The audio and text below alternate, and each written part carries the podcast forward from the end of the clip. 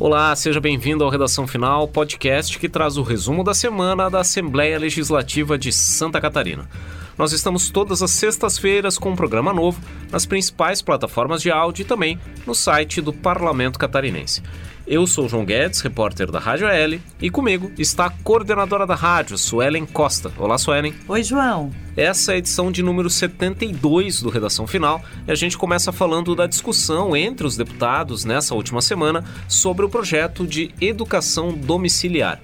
No segundo bloco, a proposta que prevê a prioridade aos professores na vacinação contra a Covid-19. Na terceira parte do programa, o debate entre os parlamentares e o secretário de Estado da Saúde sobre o processo de imunização da população catarinense contra o novo coronavírus. Vamos em frente.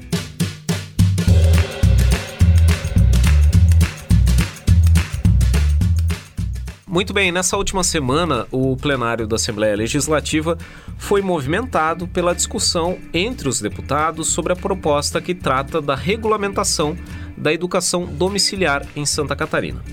Isso porque foi colocado em votação um requerimento com o objetivo de colocar esse projeto em regime de prioridade. Suelen, na votação, os deputados acabaram rejeitando essa mudança.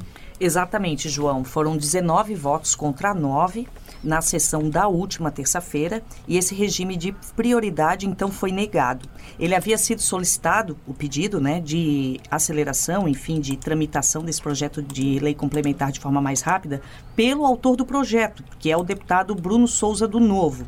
O projeto pretende, né, visa regulamentar o ensino domiciliar aqui no estado, o chamado homeschooling. Esse regime aceleraria o trâmite desse PLC. O deputado Bruno Souza argumenta que a tramitação da proposta estava travada na Comissão de Educação. A deputada Luciane Carminati, do PT, é a presidente da Comissão de Educação e ela alegou que está respeitando todos os tempos, né, que são previstos no regimento interno da Casa e que as diligências que foram feitas e solicitadas pelos deputados para apreciarem esse projeto estão atrasadas porque as entidades não estão respondendo. Ou seja, eles vão repetir as diligências e estão aguardando aí as respostas de cada uma delas. A deputada, obviamente, votou contrário ao requerimento. Na opinião dela, as comissões de mérito que analisam essas propostas precisam de tempo para discutir, aprofundar todos os projetos, bem como ouvir as partes envolvidas. No caso do homeschooling, as entidades relacionadas à educação, né? Alguns deputados saíram em defesa do ponto de vista da deputada, entre eles o deputado Ismael dos Santos, e outros saíram em defesa do pedido feito pelo deputado Bruno Souza, entre eles o deputado Sargento Lima e a deputada Ana Campanholo, do PSL. Eu lembro que o pedido foi rejeitado por 19 votos a 9. Essa discussão em torno desse requerimento movimentou bastante a sessão plenária aqui da Assembleia Legislativa na tarde de terça-feira. Tanto que foi praticamente uma hora de discussões entre os parlamentares até que a votação finalmente ocorresse. Como a Suelen estava falando, a argumentação da deputada Luciane Carminati é de que a, o pedido feito pelo deputado Bruno Souza estaria na avaliação dela desrespeitando a função que tem as comissões de mérito de promover o debate e a análise mais técnica das proposições. O principal argumento do deputado Bruno Souza é de que essa proposta foi protocolada aqui na Assembleia no início de 2019 e está agora completando dois anos de tramitação sem ter sido votada em plenário. A deputada Luciane Carminati argumentou que a maior parte desses dois anos o projeto estava na Comissão de Constituição e Justiça. Depois de apresentada na Assembleia em fevereiro de 2019, a proposta só foi aprovada na Comissão de Constituição e Justiça no mês de junho de 2020. E aí que ela seguiu para a Comissão de Educação, quando ela passou a ser relatada pela presidente do colegiado, a própria deputada Luciane, que fez esse pedido de diligências. As diligências são solicitações que os deputados fazem a entidades, a órgãos públicos ou até mesmo a, a entidades empresariais, para que essas organizações ou esses órgãos públicos opinem sobre os projetos de lei que tramitam aqui na casa. Então, a, a deputada decidiu consultar 14 órgãos públicos e entidades sobre qual seria a opinião deles a respeito dessa proposta que prevê a regulamentação do ensino domiciliar em Santa Catarina. Dos 14 pedidos feitos, as 14 consultas feitas pela comissão, apenas três haviam sido atendidas até o final do ano passado. Só a Secretaria de Estado da Educação se manifestou favoravelmente a essa proposta. A Procuradoria-Geral do Estado, no entanto, se manifestou contrária, alegando que a iniciativa é inconstitucional e o Conselho Estadual de Defesa da Criança e do Adolescente se manifestou também contrariamente à iniciativa do deputado Bruno Souza. A Comissão de Educação ainda espera manifestações de outras entidades, como a União Nacional dos Conselhos Municipais de Educação, o Ministério Público do Estado de Santa Catarina, a União Catarinense de Estudantes Secundaristas, entre outras entidades. O entendimento da deputada é que ter essas respostas, ter esses posicionamentos é importante para que a comissão de mérito possa deliberar, tomar sua decisão se leva esse projeto adiante ou se arquiva essa proposição. Por isso que no, nos próprios debates durante a sessão plenária, a deputada Luciane Carminati falou que considerava o pedido do deputado Bruno Souza um desrespeito à atuação das comissões de mérito. Vamos ver o que a deputada Luciane Carminati disse. Eu não estou aqui pedindo voto a favor ou contra o projeto. Eu estou dizendo que nós precisamos ter respeito ao trabalho que as comissões fazem. Se nós começarmos a abrir exceção para projetos que estão com diligenciamento nas comissões, aqui não tem mais regra, não tem regramento. E nós não podemos dizer que a CCJ tem mais tempo de análise do que a comissão de mérito, porque isto não está previsto em regimento.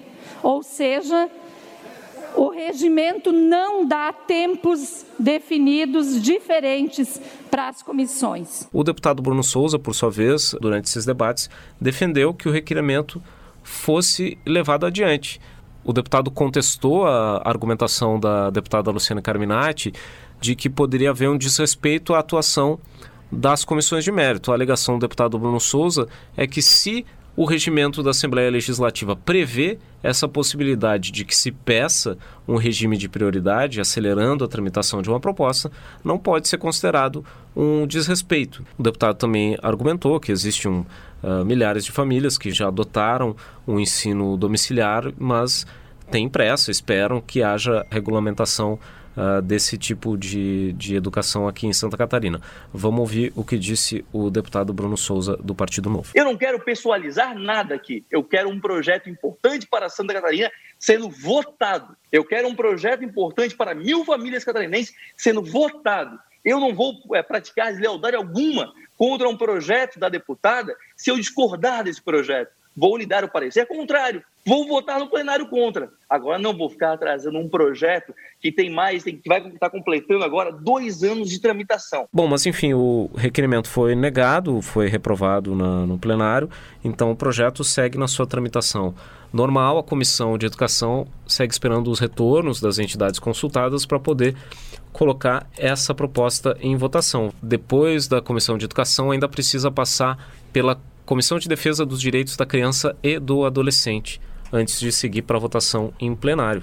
Vale lembrar que esse projeto do deputado Bruno Souza, ele altera a Lei Complementar 170 de 1998, que estabeleceu o Sistema Estadual de Educação. A proposta basicamente ela altera um artigo que estabelece como dever dos pais ou responsáveis efetuar a matrícula dos seus filhos no ensino fundamental. A proposta do deputado Bruno Souza altera esse artigo, permitindo que os pais optem entre matricular os seus filhos ou dependentes no ensino fundamental ou comprovar a adoção efetiva do regime de educação domiciliar, que é quando a criança acaba tendo toda a sua educação, todo o seu ensino em casa, seja com as aulas ministradas pelos próprios pais ou com aulas ministradas por professores contratados. Um professor particular vai lá na casa e dá aula para esse estudante, para esse jovem. E o projeto ainda prevê que as prefeituras devem aplicar provas de avaliação para esses alunos que estão no sistema da educação domiciliar, provas que seriam aplicadas nos moldes dos exames supletivos que já existem na educação brasileira. Muito bem, esse foi o primeiro bloco do Redação Final. Na segunda parte do programa, a gente fala das propostas que tramitam aqui na casa relacionados à vacinação contra a Covid-19. Muito bem, o processo de vacinação contra a Covid-19 está no foco do parlamento nesse começo de ano. Um dos primeiros projetos de lei apresentados em 2021 trata justamente desse tema, prevendo a prioridade para os professores. Suelen, que proposta é essa? Bem, João, essa proposta foi apresentada pela bancada do PT na Assembleia Legislativa. É a proposta de número 2 deste ano, 2 de 2021 e ela prevê a inclusão dos trabalhadores da área da educação no grupo prioritário para a vacinação contra a doença, contra o novo coronavírus. O objetivo da proposta é garantir a segurança dos profissionais da educação, sejam eles professores, auxiliares de sala, os trabalhadores que estão envolvidos no ambiente escolar. Eles alegam que isso se faz necessário em virtude da retomada das aulas presenciais em Santa Catarina, que já está prevista pelo governo do estado.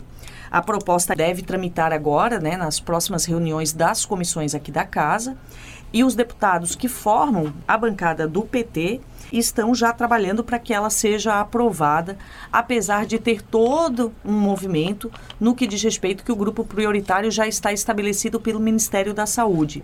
Portanto, é possível que tenhamos aí grandes discussões em torno dessa proposta tendo em vista que em todos os estados e cidades do país, os grupos prioritários, no caso, neste momento, o primeiro grupo prioritário já está recebendo a vacina. Então, é, criar um novo grupo, tentar incrementar essa regra já estabelecida pelo Ministério da Saúde vai gerar toda uma discussão aqui dentro da Assembleia Legislativa nas próximas reuniões das comissões e também nas sessões plenárias. Essa proposta ela precisa passar por duas comissões, a Comissão de Constituição e Justiça e a Comissão de Finanças e Tributação. O texto ainda não começou a ser efetivamente analisado no trâmite parlamentar. No entanto, uh, nós já colocamos essa proposta para discussão dos nossos seguidores os perfis da Assembleia Legislativa nas redes sociais. No dia 8 de fevereiro, segunda-feira, nós fizemos postagens no Facebook e no Instagram perguntando a opinião dos nossos seguidores sobre essa iniciativa da bancada do Partido dos Trabalhadores. Como é um tema que está bastante forte na pauta da sociedade, da imprensa, nas conversas da rua, essa questão da vacinação, evidentemente essa proposição acabou gerando muitas manifestações. Nós tivemos centenas de comentários nas nossas redes sociais falando sobre essa proposta que quer dar prioridade aos trabalhadores da educação no acesso à vacina contra a Covid-19. Muitas manifestações, hum, dá para dizer que a maioria das manifestações são favoráveis a essa proposta. A gente tem alguns seguidores falam que a própria sala de aula é uma verdadeira aglomeração diária, né? Alguns professores têm até que atender 40 alunos ao mesmo tempo no ambiente fechado, que é, é mais arriscado do que em outros locais. Há outros seguidores que elogiam a iniciativa, entendem que ela é fundamental para que se possa ter o retorno às aulas presenciais com segurança no sistema educacional. Essa iniciativa, no entanto, também recebeu críticas dos nossos seguidores nos comentários feitos no Facebook e no Instagram muitas das pessoas que contestam essa iniciativa apontam essa medida como a colocação de um privilégio. Nós tivemos uma seguidora que falou aqui, ó, vacina para todos, sem privilégios, todas as classes são igualmente importantes. Mas enfim, essa postagem foi feita no dia 8 de fevereiro. Ela segue disponível nos nossos perfis nas redes sociais. Você também pode acessar para colocar a sua opinião sobre essa proposição. Suelen, onde que nós estamos nas redes sociais?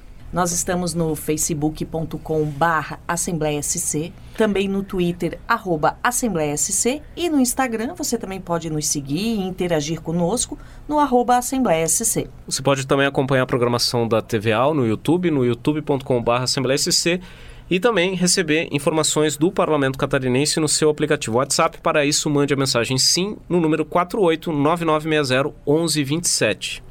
Bom, e essa proposta relacionada aos trabalhadores da educação não é a única proposição relacionada a vacinas que foi apresentada nesse começo de ano aqui na Assembleia Legislativa. O deputado Ivan Nats, do PL, apresentou um projeto de lei que cria punições para quem descumprir a ordem de prioridade na vacinação contra a Covid-19, o que muita gente tem chamado de fura-fila. Essa proposta do deputado Ivan Nats, ela prevê um conjunto de oito possíveis punições. Uma das sanções que está prevista é a proibição de ingressar em cargo, emprego ou função pública num prazo de cinco anos. Também fica a pessoa punida por furar a fila proibida de celebrar contratos com o poder público ou receber benefícios ou incentivos fiscais, mesmo que por meio de uma pessoa jurídica que, em que essa pessoa seja a sócia majoritária. Essa punição também seria válida por um período de cinco anos. Se a pessoa que furou a fila for um servidor público, o projeto prevê a instauração de um processo administrativo disciplinar por essa infração e também prevê a possibilidade de pagamento de multa por quem cometer esse tipo de irregularidade. Essa proposta foi apresentada aqui na casa no começo de fevereiro.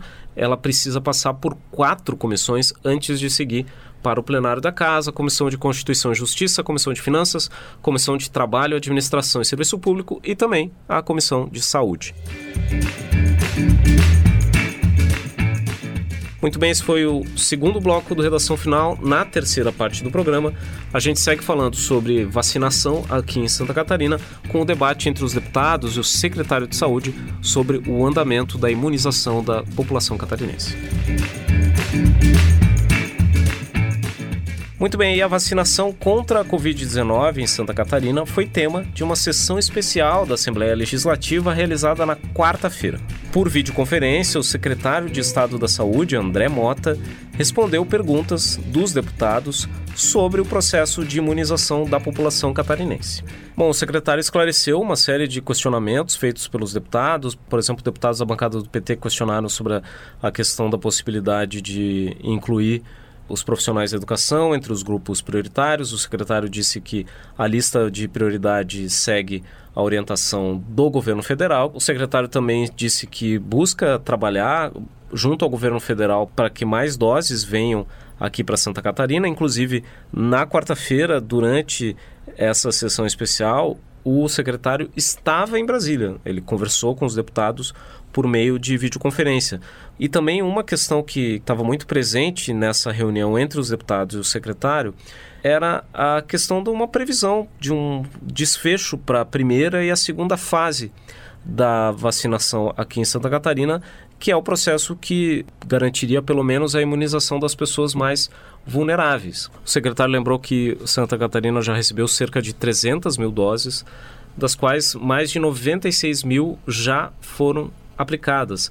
Ele observou que o governo do estado vem tomando cuidado de reservar pelo menos essa metade das doses, segurando por 15 dias uma nova remessa para os municípios, porque o imunizante que está sendo aplicado nesse momento é a Coronavac, que é produzida em parceria com o Instituto Butantan e que precisa de uma segunda dose a ser ministrada 15 dias depois da primeira.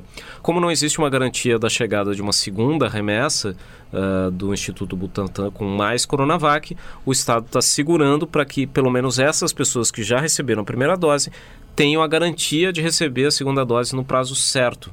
Enfim, o Estado já tem 300 mil doses na mão, mas o secretário falou que para cumprir a primeira e a segunda fase, seriam necessárias cerca de 2 milhões e 400 mil doses, já que a fase 1 abrange mais de 400 mil pessoas e a fase 2 mais de 800 mil pessoas, ou seja, são mais de 1 milhão e 200 mil catarinenses que esperam ser vacinados nessas duas primeiras fases. A fase 1 compreende os trabalhadores de saúde, pessoas com mais de 75 anos, idosos em asilos e indígenas, enquanto a fase 2 está focada nas pessoas com mais de 60 anos. Mas o secretário disse que enquanto não houver uma garantia uma previsibilidade maior sobre quando mais doses chegam e sobre quantas doses vão chegar, ele não tem como dar uma previsão de data para o término da primeira e da segunda fase. Vamos ouvir o que o secretário disse aos deputados. Para definir data para terminar a primeira fase, ou pelo menos a fase 1 e a fase 2,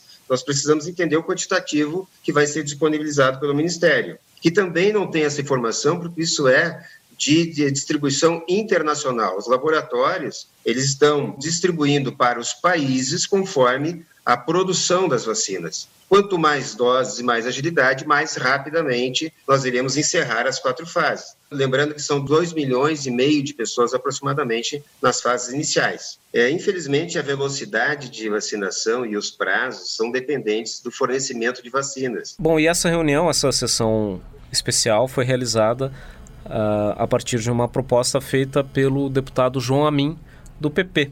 Uh, depois de terminada essa reunião, nós conversamos com o deputado João Amin, que destacou a necessidade de que Santa Catarina avance com maior celeridade nesse processo de vacinação.